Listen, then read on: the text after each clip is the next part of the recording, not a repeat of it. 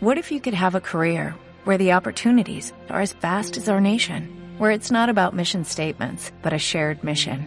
At U.S. Customs and Border Protection, we go beyond to protect more than borders, from ship to shore, air to ground, cities to local communities. CBP agents and officers are keeping people safe.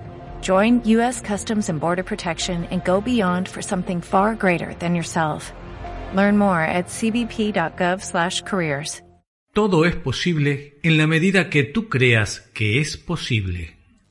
Uma palavra escrita e uma palavra no dita e uma palavra maldita e uma palavra gravada como gravata. 17.36 minutos seguimos en Café Millennium y para aquellos que nos van a estar escuchando en este nuevo podcast de Economía Naranja, Martín Aspitia de Namaste Estudio y Julio Scheiber, hoy bueno, con, como siempre, con muy buena información de la mano de Martín, a quien le damos las muy buenas tardes. Buenas tardes, Martín.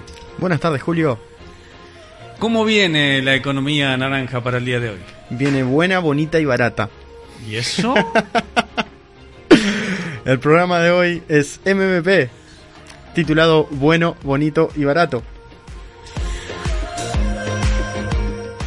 Siempre nos sorprende Martín, así que bueno, atentos todos porque la información que viene es de vital importancia si estás pensando en emprender o si estás emprendiendo o si simplemente eh, sos un curioso de la economía y del emprendedurismo.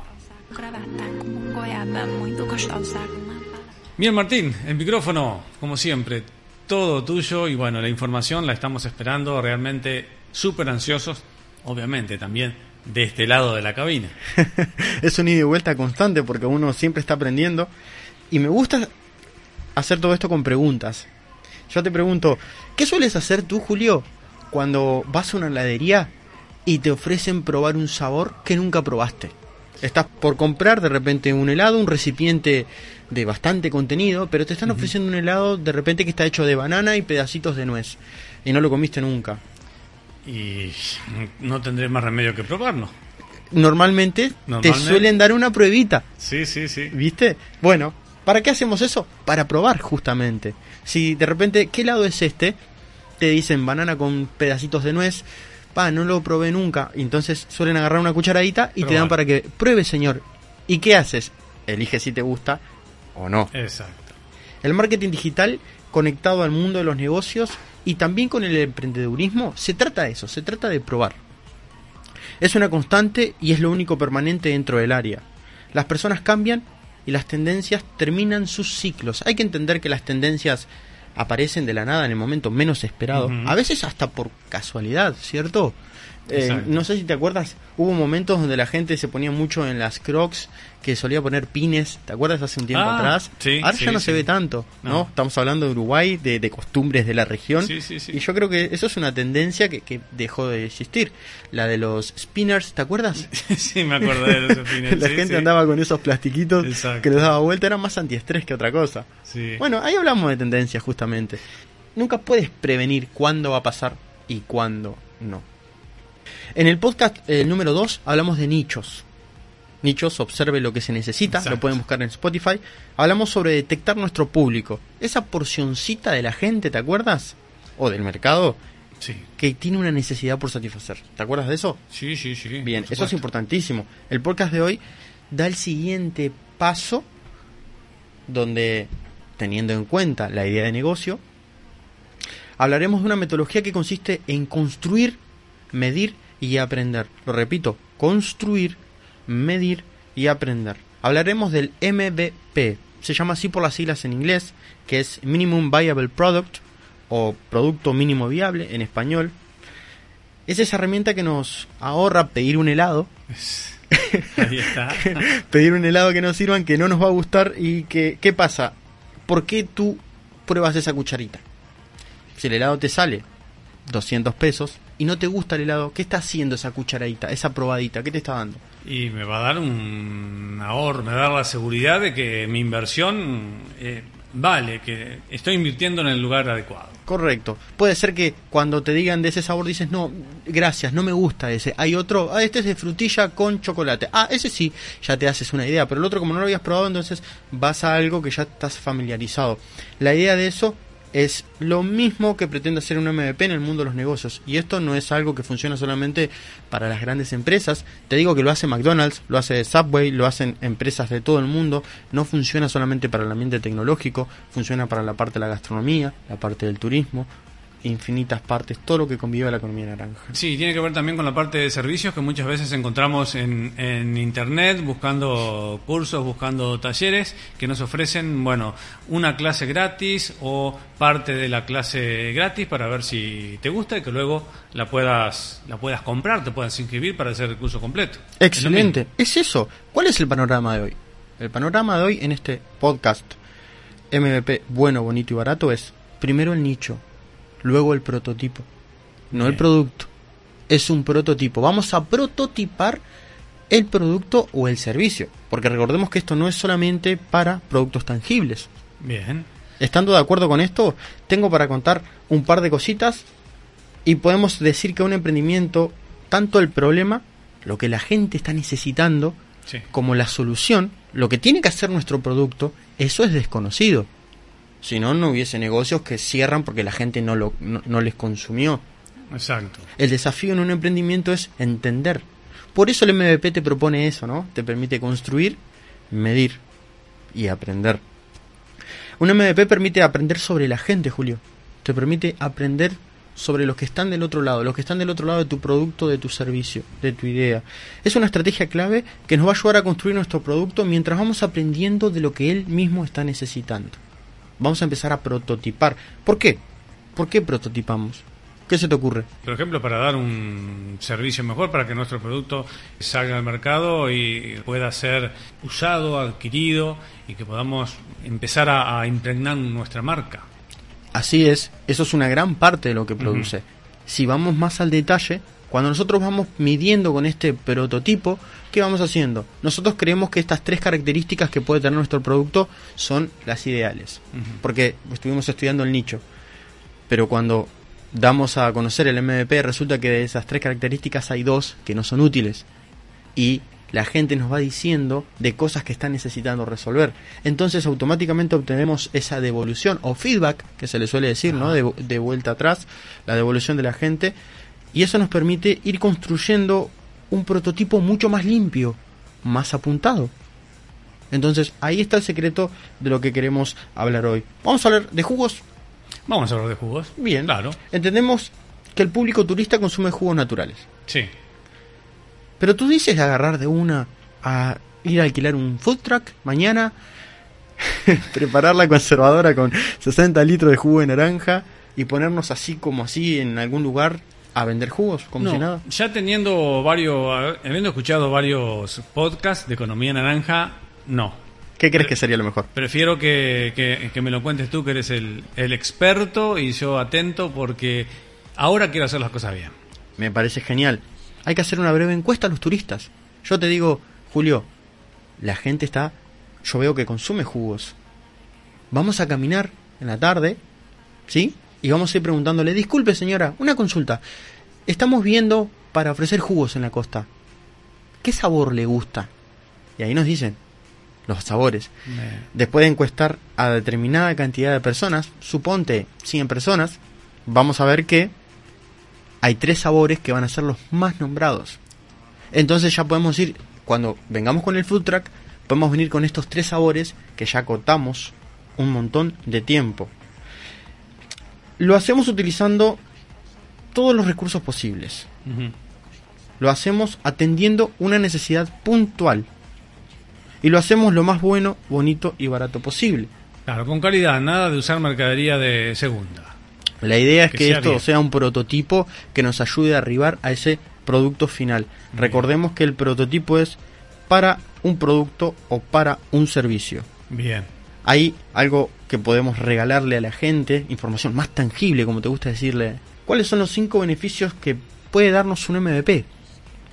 Hay cinco beneficios para que las personas que están emprendiendo, que digan, a ver, ¿qué es esto del MVP que está contando esta gente? Mira, tú que estás del otro lado y estás teniendo un emprendimiento, así sea de comida, capaz que estás pensando en brindarle a la gente algún tipo de plato gastronómico de la India, de Japón.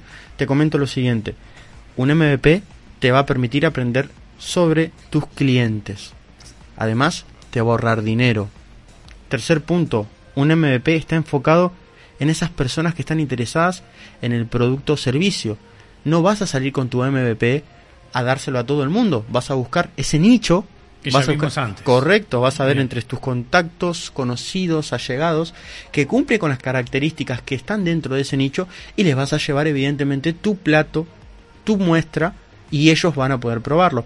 Entonces esa gente que va a ser la posiblemente compradora va a estar muy interesada en darte esa devolución.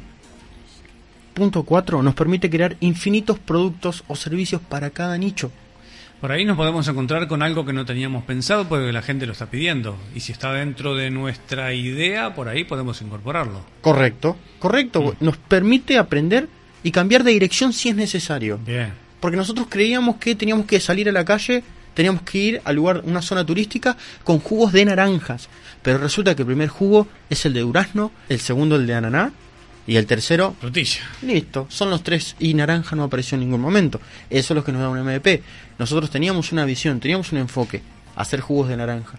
Pero después de preguntarle a la gente y empezar con un proceso de prototipado aplicado a esto tan sencillito, podemos darnos cuenta de que no era el camino. Entonces, queríamos hacer un jugo, la idea de negocio era hacer un jugo. Claro. Gracias a este MVP nos dimos cuenta que el camino no era la naranja, que el camino eran estas otras tres frutas. Y con eso nos ahorramos un montón, porque si hubiésemos preparado de una eh, mucho jugo de naranja, creo que, bueno, pasaríamos todo el invierno tomando jugo de naranja. Sí, las personas muchas veces van cambiando sus gustos. Recuerda que hablábamos al principio, las tendencias terminan sus ciclos y las personas también van cambiando sus gustos. ¿Recuerdas en el podcast de nichos que dijimos que el mundo para el que tu abuelo crió a tu padre era un mundo distinto exacto. al que tu padre te crió? Exacto. Y evidentemente el mundo en el que tú ya estás conviviendo Va a ser muy distinto si tengo que, que- que educar a mis hijos para el mundo de ellos. Bien, yo te pregunto a ti, hace 20 años atrás tenías que emprender un negocio, ¿qué era lo primero que pensabas en hacer? Publicidad, hacer folletos, salir a repartir folletos y bueno, y largarme. Y obviamente eso me llevaba primero a pensar en un dinero importante. Pensabas primero en el dinero, ya te tirabas de lleno. Exactamente. Si venía un amigo y te decía, vamos a salir a vender comida en la costa, ¿qué era lo primero que se hacía normalmente? Y bueno, tener el dinero para preparar la comida y repartir a la gente de repente un folleto para que la gente supiera que le íbamos a vender comida, no sé. Ahí está. todo. Primero, dinero, a ver que, de dónde lo saco para hacer esto. Hay que tener en cuenta que los ecosistemas en los que conviven las personas cambiaron. Hablamos que hace 20 años atrás, y también podemos compararlo con 30 y 40 años atrás, las personas se informaban de una manera totalmente distinta a la que lo es actualmente. Yo recuerdo a mi padre a las 5 y 6 de la mañana levantándose a escuchar la radio. Esa, sí. Sí, sí, sí. sí. Cuando nos preparaba mi madre el desayuno, también eh, se ponía la radio de fondo y era una constante. Exacto, exacto. Cuando ibas vas a un café en las mañanas, en esa época, estamos hablando en lo- los 80, yo no estuve ahí, ¿no? Pero en los Sí, 80 sí, sí. y los 90 ibas a las 7, 8 de la mañana a un café y lo más factible es que veas periódicos y gente leyendo Exacto, el diario. exacto. Vas a una estación de servicio hoy día y suelen estar los diarios todavía. Queda alguno, alguno que... es parte de esa constante de aprendizaje y de formación. Entonces hay que tener en cuenta que el ecosistema en el que convivían las personas cambió. Las personas de antes tenían un perfil, esto lo, te lo devuelve el marketing cuando te estás formando en cualquier carrera, curso que sea medianamente aceptable y certificada y que las personas que estén enseñando tengan experiencia, te van a, te van a contar que el marketing antes lo que decía era comunicarnos y utilizaba la publicidad masiva. Que eso es algo que viene en un podcast que vamos a hablar más adelante. Hoy día la publicidad no tiene que ser masiva, porque si yo te digo que vamos a hacer 10.000 volantes, ¿qué posibilidad tienes tú de saber cuántos de esos 10.000 volantes te están trayendo clientes? Tienes que decirle a la gente que te traiga el volante o preguntarle, señora, usted, señor, usted, ¿cómo nos conoció? ¿Cómo? Exacto. Estamos hablando de en 5.000 volantes, es poco probable. Ahora, si tú haces una campaña en redes sociales o en Google, y de repente te dice que 6.000 personas vieron tu anuncio, pero 1.000 hicieron clic, o que 3.000 hicieron clic, entonces estás viendo que de 6.000 personas, del 100%, el 50 está interactuando. Y si después te dice que 1.000 personas te escribieron, ya puedes ir midiendo tu Exacto. inversión. Y eso es algo, algo vital en los negocios, medir el retorno de la inversión. Yo invierto tanto dinero, cuánto me está devolviendo. No es meternos el dinero en el bolsillo, no es hacer lo que a nosotros nos parece, también hay que aplicar educación financiera, que son temitas que vamos a ir tocando. Claro, además se va a invertir el dinero realmente eh, adecuadamente en los lugares que, bueno, yo puedo, en- como tú dices, en los lugares que yo pueda medir esa, esa inversión, no tirarlo, por ejemplo, en volantes que luego eh, no sé dónde van a parar, o sí, sé dónde van a parar. Es verdad, hay que tener en cuenta el impacto ambiental. Exacto. Hay que tener en cuenta todas esas constantes. Recordemos que cuando yo estoy en un emprendimiento me tengo que dejar ayudar. Tengo que, si tengo un amigo que es escribano, si tengo un amigo que es abogado, está bueno ir y preguntar, mira, estoy haciendo esto, me gustaría pedirte asesoramiento, ¿sí? Entonces, estoy en este primer inicio, me gustaría si me puedes dar una mano, dejarte ayudar. Y en el caso de las finanzas es muy importante tener algún colega que ya esté en algún emprendimiento y decirle, mira, estoy encargando esto, este es el dinero con lo que estoy haciendo, esta es el, la ganancia que estoy teniendo actualmente y el panorama que estoy teniendo. Hasta ahora lo que yo veo es esto. Puede ser que esta, esta otra persona te diga, mira, Julio, el panorama en realidad es este. Exacto. De esta manera yo me fundí, de esta manera yo salí adelante. Por último, ¿te, ¿te gustaría saber cómo construir un MVP? Sí, por supuesto, ya. Bien, recordemos que el MVP nos permite construir, medir y aprender. Exacto. Bien, vamos a construir. Tenés que generar pequeños lotes y producción continua. Estamos hablando de prototipar. Sí. ¿sí? Si tú tienes tu vocación, me dijiste que te interesaba brindarle a las personas tu experiencia, tu conocimiento. Exacto. Bien, entonces tendrías que empezar con determinadas sesiones sencillas, repetitivas, donde vas a ir mostrando esto que tú haces. Por ejemplo, cuando la gente en internet nos regala seminarios, normalmente el seminario se suele repetir en una semana varias veces o en el mismo día tenés una edición a las 10 de la mañana, Exacto, a las 3 de sí. la tarde o 6. Entonces de esa manera vas midiendo. Lo haces de manera pequeñita, no te complicas mucho. No vas a dar tú en el caso una charla de De una 45, hora, claro, 45. 45, una hora. Das una charlita de unos 35 minutos. Primero haces un coffee break, ¿no? Una entradita de 15 minutos, los dejas escuchar música, acá el networking entre ellos las personas, y después regalas algo de 25 minutos o 35 minutos. Entonces empezás a construir de manera pequeña, reducida, pero continua. Esa misma charla que tú podrías dar, la repites. ¿Sí? Siempre, vas repitiendo la misma Sí, charla, sí, sí. pero vas preguntando a la gente, ¿qué les parece? Claro. ¿Les gusta? ¿No les gusta? ¿Qué, les gusta- mejorarían? ¿Qué tema les gustaría o cómo? Así es. En una segunda etapa empezamos a producir, vamos al ejemplo tuyo, vamos a seguir dando estas charlas, estos ciclos de conferencias y vamos a medir. Esperábamos cuántas personas en la primera conferencia, esperábamos 20. ¿Y cuántas vinieron? 35. La segunda esperábamos 20 de nuevo, vinieron 45. Entonces sabemos que lo que estamos haciendo empieza a tener demanda. Bien. Por último, una vez que nosotros logramos medir la segunda etapa, empezamos a crear nuestras hipótesis, creemos que ya hay demanda, creemos que la gente después de encuestas puede llegar a pagar una determinada entrada, tal vez ve posible inscribirse en algún curso que tenga un... Una continuidad. Una un- continuidad. Algo regular durante el año. es. Bien. Pasamos a lo tercero que es aprender sobre todo esto. Ya decimos, la gente responde, la gente está resolviendo muchas de las cosas que necesita en su vida con nuestro servicio, con nuestro producto, estamos listos para arribar a una propuesta más sólida, más firme. Entonces, después de esas de ese ciclo de charlas que puedes haber compartido, porque estamos dando el ejemplo de tú como formador, como coach, podemos decir que vas a inicializar un curso de dos semanas donde compartes esta información. Curso intensivo de tal. Bien. De esta manera tú te vas a garantizar de ya el público que te viene siguiendo en las anteriores conferencias, Exacto. seminarios, sabes que ese público va a estar ahí para ti. Así que espero que con esta información del producto que hay que crear, que tiene que ser bueno, bonito y barato, porque la intención es hacer un prototipo que te deja aprender de las personas.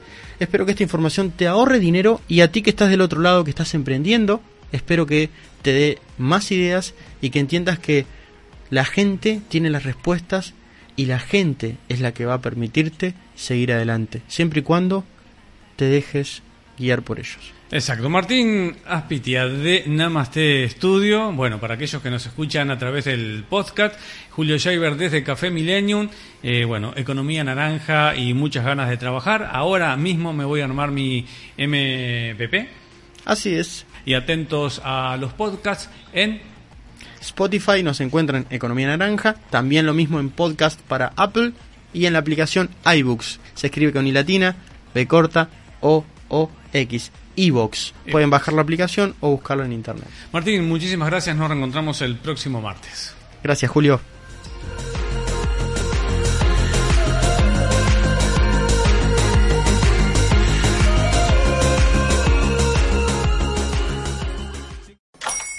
Hola, buenos días, mi pana. Buenos días, bienvenido a Sherwin Williams. ¡Ey! ¿Qué onda, compadre?